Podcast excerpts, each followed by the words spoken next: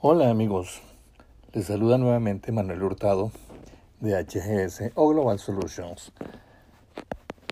En el episodio anterior vimos cuáles eran los factores de fracaso para los proyectos de tecnología.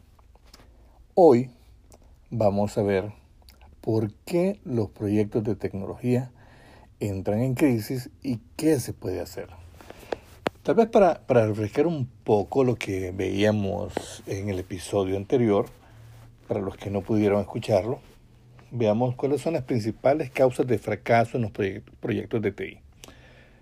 Bueno, la primera, la mala comunicación entre los miembros del equipo, que definitivamente creo que eh, todos estarán de acuerdo. Si no hay comunicación entre los directores, entre los sponsors, eh, si el, el socio principal no visita el proyecto y el dueño del proyecto no está ahí, el, partner, eh, el, patrocinador no, no llega al proyecto, y mucho más, ¿verdad? Si entre los mismos miembros del, del, equipo del proyecto no se comunican, obviamente esto va a ser un fracaso. Otro factor es la falta de planificación de los tiempos, de recursos y actividades. No contar con un adecuado project charter eh, nos va a generar este tipo de causas de fracaso. Inexistencia del control de calidad. No eh, realizamos un debido control de calidad sobre los entregables eh, que nos da la compañía consultora o la calidad sobre los datos que el cliente proporciona a la compañía consultora. Y no solamente hablamos de este tipo de, calidad, sino que también hablamos también de la calidad del recurso humano. ¿Qué pasa entonces también con la calidad del consultor, con la calidad del personal que está asignado al proyecto? La inexistencia también o no cumplimiento de, de hitos. Si tenemos incluidos dentro del Project Charter eh, los hitos a cumplir y estos no se toman en cuenta o no se definen esos hitos importantes en el proyecto, eso también nos va a generar una causa de fracaso. La coordinación inadecuada de recursos.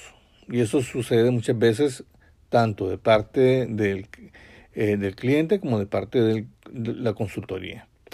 De parte del cliente puede ser que el cliente no tenga suficiente personal y a la persona que, tiene asignada en el proyecto este está viendo la parte operativa todavía y está también eh, cumpliendo actividades del proyecto. Y esa persona al final no su tiempo no va a dar. Lo mismo pasa, por ejemplo, si por poner, en vez de poner con un consultor especializado, me estoy ahorrando costos y pongo a un consultor que vea dos o tres módulos. No va a tener el mismo tipo de calidad. Y esto sucede en la vida real. Costos fuera de control. A ver, yo creo que de todos los que me escuchan saben que esto es importantísimo porque un proyecto que realmente no esté siendo adecuadamente eh, revisado y el que se le dé el seguimiento financiero, los costos se van a salir de la mano, pero rápido, rápidamente. Y tanto de la parte del cliente como de la parte consultora. Porque si nos vamos por la parte del cliente, estamos manejando, un proyecto que va a requerir muchísima colaboración interna. Y aquí vamos a tener también horas extras, eh, lo que tenemos que pagar para el laboratorio del, eh, del proyecto, eh, lo que se le paga a los consultores. Y la consultoría también, si no se cumplen las horas adecuadas, porque el alcance tal vez no está bien definido y están invirtiendo mucho más tiempo, entonces eso se va, se va como el agua. La mala administración del progreso del proyecto. Aquí suele pasar que algunos eh, gerentes de proyecto o algunos equipos de proyecto no le dan realmente la, la importancia de vida y la administración se va por donde quiere. Entonces empiezan a mostrar resultados de costos altos de mucho pago de horas extras o em, alimentación, transporte, los viáticos, el hotel, etcétera. Y eso va hacia arriba, hacia arriba, hacia arriba y definitivamente crece como la espuma y después es difícil pararlo. En fin, también la pobre administración general del proyecto porque no hay involucración, el, el sponsor realmente no se involucra. El sponsor tal vez apareció solo el primer día y después nunca más apareció. Y este es un proyecto del sponsor, es un proyecto de empresa. Y aquí es importantísimo, pero importantísimo tener una administración general eficiente. Deficientes habilidades de la proveeduría, ¿verdad? O deficientes habilidades del departamento de compras. Porque el departamento de compras no hizo su labor cuando hizo la negociación con de consultoría y no tenemos eh, realmente un contrato adecuado, no se tienen también las garantías que, debe de ser, no se tienen tampoco a tiempo los recursos, no se hizo la gestión para los servidores, para las licencias, no se hizo la gestión a tiempo para el laboratorio, o sea, hay muchísimas, pero muchísimas cosas en las que la gente de compras tiene que estar así muy pilas, pero muy, muy pilas.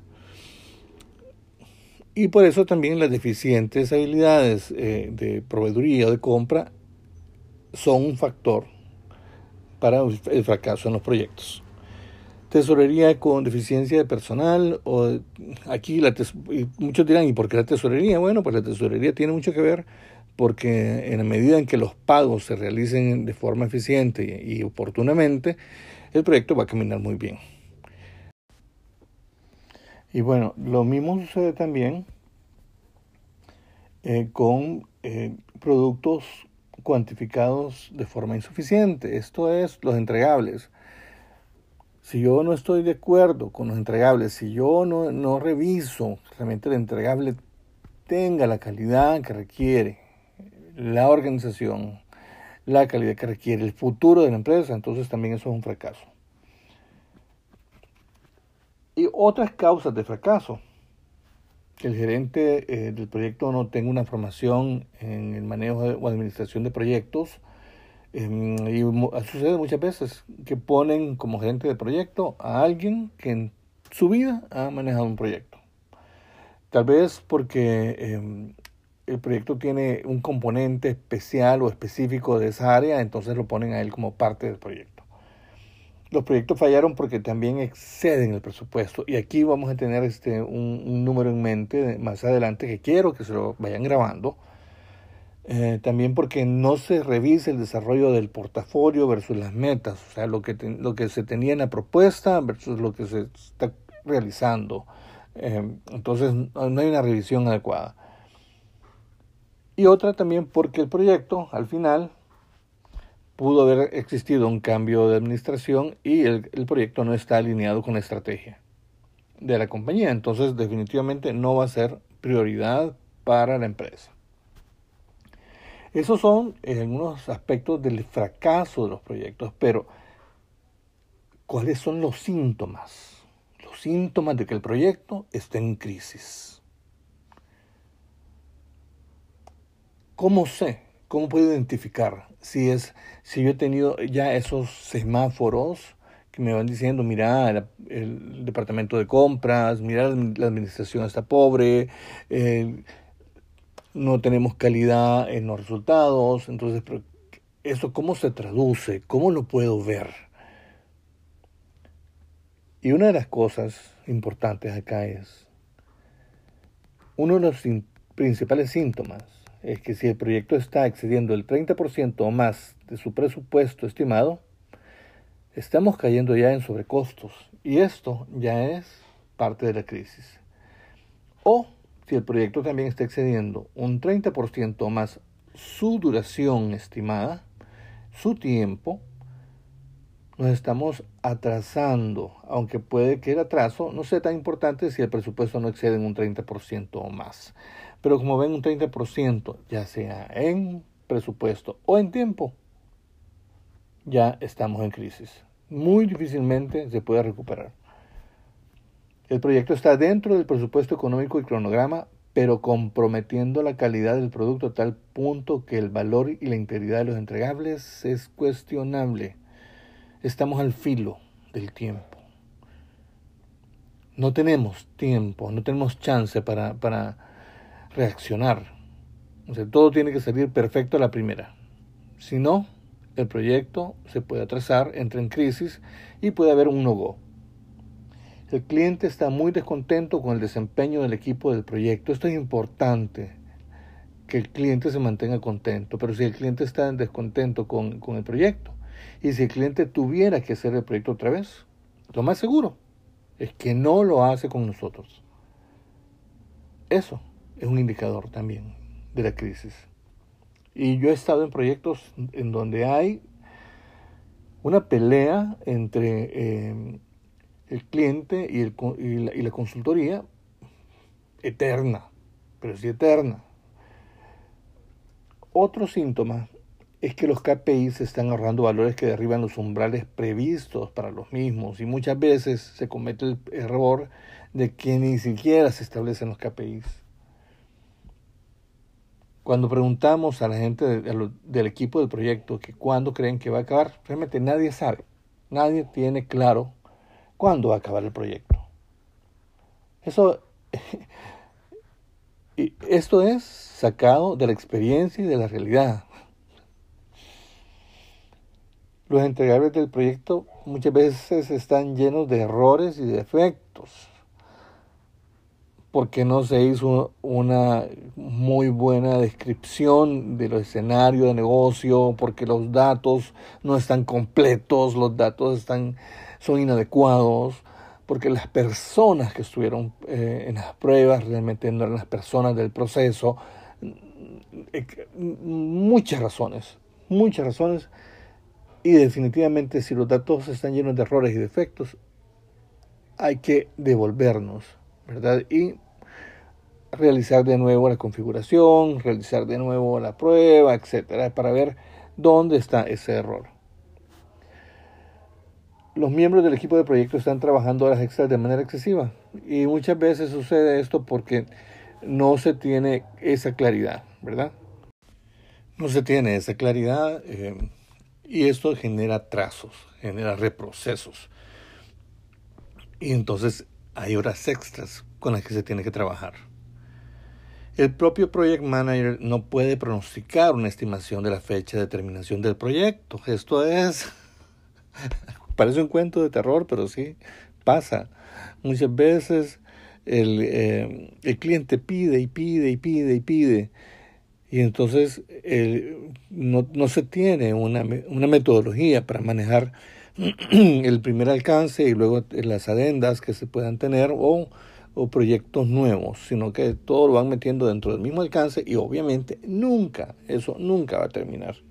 Jamás. Los requerimientos no paran de cambiar.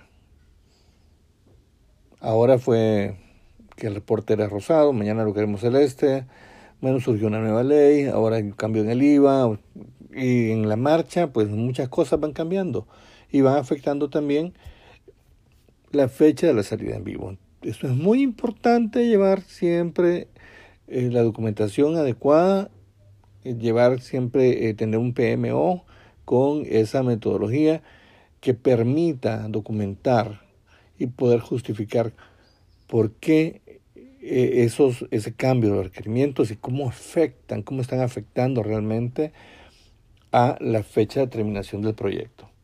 Las relaciones interpersonales entre los miembros del equipo son altamente tensionantes, el nivel de conflicto es bastante alto, muchas veces sucede. Yo eh, he visto en varios proyectos que los equipos del cliente eh, no están manejando tal vez el, el manejo del cambio, válgase la, la redundancia, y no existe aquella, aquellas actividades que permiten permear o limar asperezas ¿verdad? y poder expresar lo que eh, se siente del equipo o del proyecto en un ambiente fuera, completamente fuera de, lo que es el, el laboratorio del proyecto. El cliente está considerando la cancelación del proyecto. Este es otro síntoma. definitivamente cuando el cliente ve que el proyecto no avanza, que hay muchos errores, que las relaciones son malas y que no hay una luz al final del túnel, muchas veces es preferible dejar mm, eh, de, de, financiar el proyecto porque eso va a ser más, más pérdida que otra cosa. Entonces, eh, los clientes a veces tienen, tienen esta, eh, esa razón, ¿no? Y muy válida. Hay otro tipo de problemas que se dan también en los proyectos y que pueden llevar estos mismos a entrar en crisis, como son los proyectos que se desarrollan simultáneamente y no, no hay una, un portafolio de proyectos y hay muchos proyectos a la vez y tal vez también de los mismos recursos que se tienen en este proyecto se están utilizando en el otro proyecto. Proyectos que compiten por los mismos y escasos recursos. Entonces tenemos un proyecto posiblemente del área de producción que también va a requerir a la persona que está en producción. Y la persona que está en producción va a estar tal vez con nosotros un 30%, un 25%, no, no va a estar mucho tiempo. Necesidad de generar más proyectos con los mismos recursos. Entonces estamos en un, en un ambiente multiproyectos. Y es, eso es malo. O sea, no, no quiero decir que sea algo ficticio, sino que realmente es algo real. Se da pero también hay que tener en cuenta al momento de, realizar em, los proyectos, eh, la, proyección del tiempo, este tipo de factores. Eh, la competencia es creciente, entonces cuando hablamos de que la competencia es creciente, resulta que em, en mi sector de negocio em, hay cosas nuevas, y como la competencia es creciente, yo quiero incorporar también esos nuevos procedimientos, esos nuevos productos, y eso pues también genera cierto tipo de atrasos en el proyecto. Las economías de escala muchas veces pues no se, no se pueden visualizar, no se pueden palpar, y lo que debió de darme una economía de escala no lo está haciendo. Demandas cambiantes de clientes externos o internos, pueden ser, como ya decíamos, productos nuevos o puede ser una, em, un cambio en la ley, un nuevo impuesto, etcétera. O también eh, podemos hablar de síntomas de inmadurez en el manejo de proyectos. Y esto es porque hay falta de información histórica de proyectos anteriores, en donde, no, donde podríamos obtener fácilmente qué fue lo que sucedió en esos proyectos para no volver a pasar por ese tipo de problemas. Cada proyecto se gestiona de modo diferente al estilo de su project manager. Entonces no hay realmente una metodología, no existe dentro de la empresa este, es esta mística de manejo de proyectos. No hay realmente una oficina de proyectos como tal. Falta de coordinación en uso de recursos compartidos, como ya lo hablábamos antes. Puede ser que tenga un recurso que eh, esté en múltiples proyectos y también realizando actividades del día a día.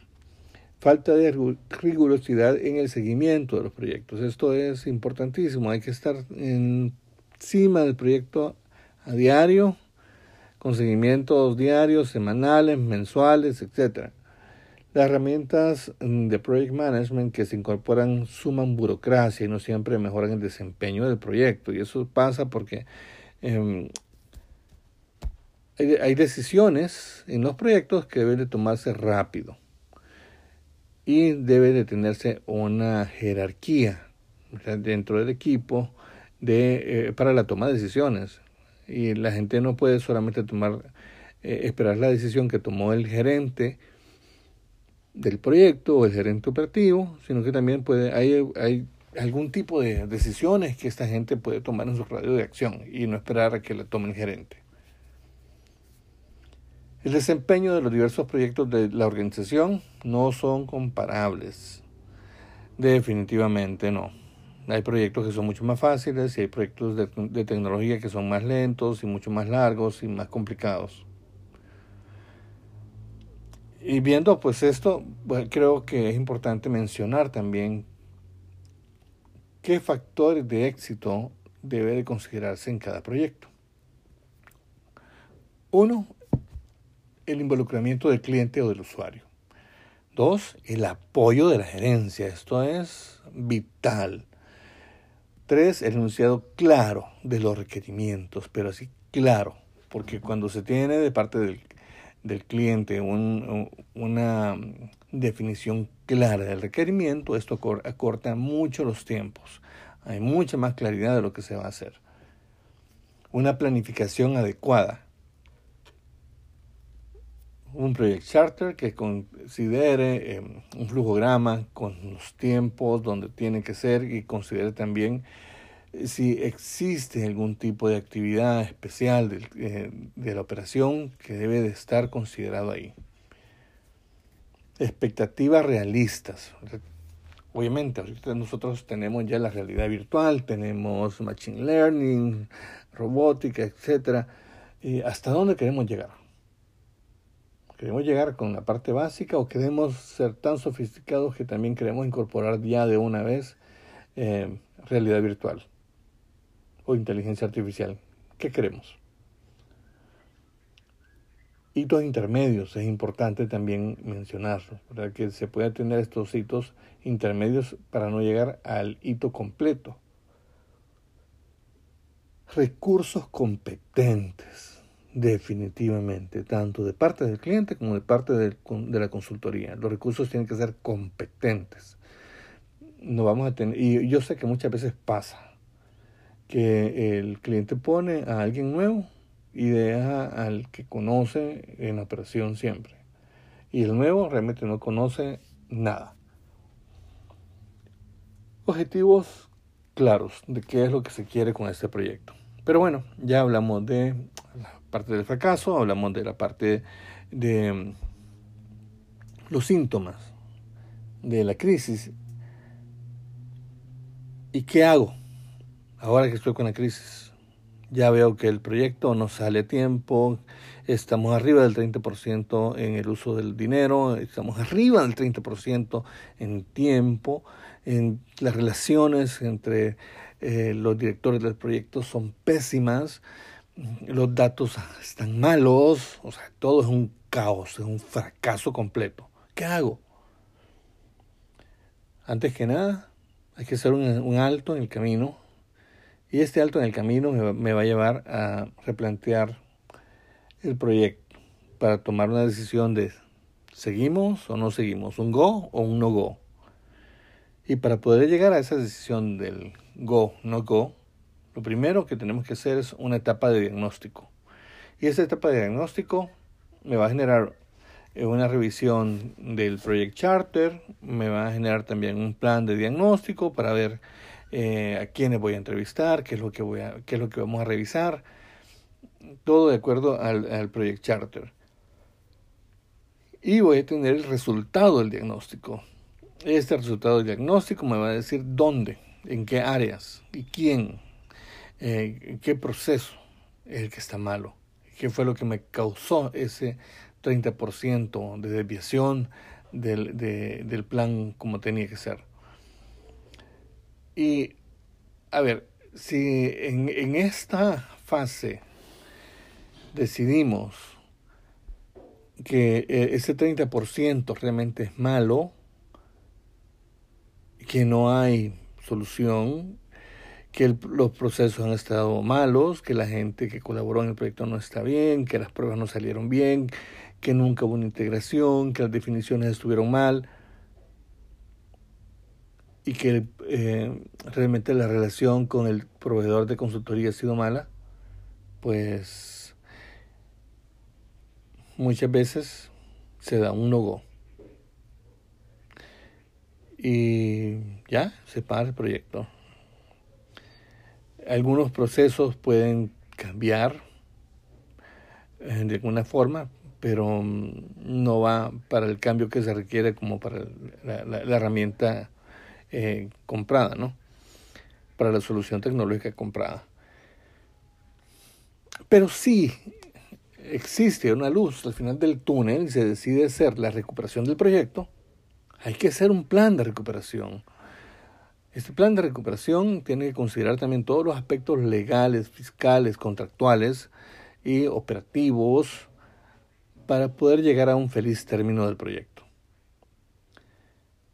Y hay que ejecutar este plan de recuperación. Obviamente en estas decisiones tiene que haber mucho, tanto el gerente del proyecto, los directores y el sponsor, los socios, de forma tal que sea una em, decisión tomada en conjunto.